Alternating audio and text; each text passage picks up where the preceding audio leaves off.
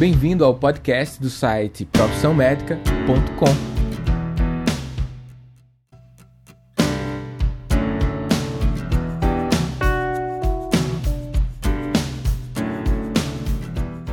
Outro dia uma pessoa perguntou o que era somatização.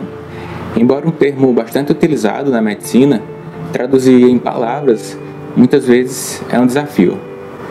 Na ocasião em que fui questionado, eu falei que somatização é a manifestação de sintoma ou sintomas que não se encontram explicações físicas para sua ocorrência. Eu citei o seguinte exemplo: Imagina uma criança cujo pai trabalha em outra cidade e todos os domingos precisa viajar e apenas retorna na sexta-feira seguinte. A mãe chega ao consultório e diz que todos os domingos pela manhã o seu filho de 8 anos tem apresentado febre. O médico de família, neste caso, e após excluir outras causas, considera fortemente a possibilidade de somatização. A criança apresenta os quadros febris em virtude do sofrimento ao perceber a iminência de mais uma viagem do seu pai, que vai ficar por mais uma semana fora de casa. A definição mais atraente aos meus olhos e até certo ponto filosófica é apresentada no Manual de Medicina de Família e Comunidade, McWinney. Lá ele fala que a somatização é o modo como as emoções são traduzidas enquanto sintomas físicos para os quais se busca assistência médica.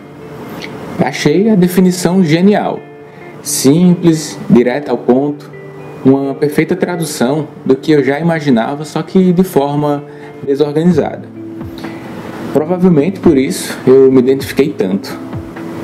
Se a teoria já é desafiadora, imagina a prática. O nó que é a somatização na cabeça de nós médicos, ali na agonia de um plantão, ou mesmo na pressão do excesso de pacientes para serem atendidos a nível ambulatorial.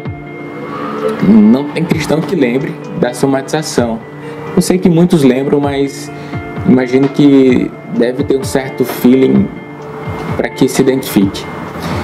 Medicalizar o paciente às vezes torna a conduta bem atraente, bem tentadora, e nestes casos de somatização, cabe ao médico conseguir captar o fato, juntar as pontas, expor ao paciente sobre as possibilidades, informar que o seu sintoma pode estar fortemente relacionado ao sofrimento que ele está passando.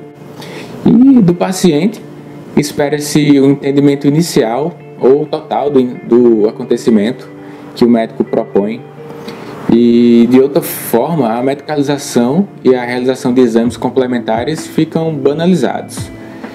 Se não houver aceitação por parte do paciente ou disponibilidade e competência por parte do médico, o único caminho a ser seguido não será o que necessariamente ajudará o nosso paciente.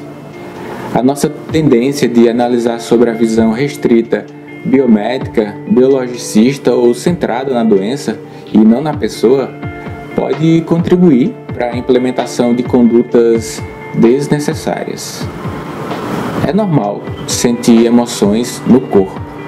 O problema é a incapacidade das pessoas fazerem as ligações entre as emoções e as sensações físicas.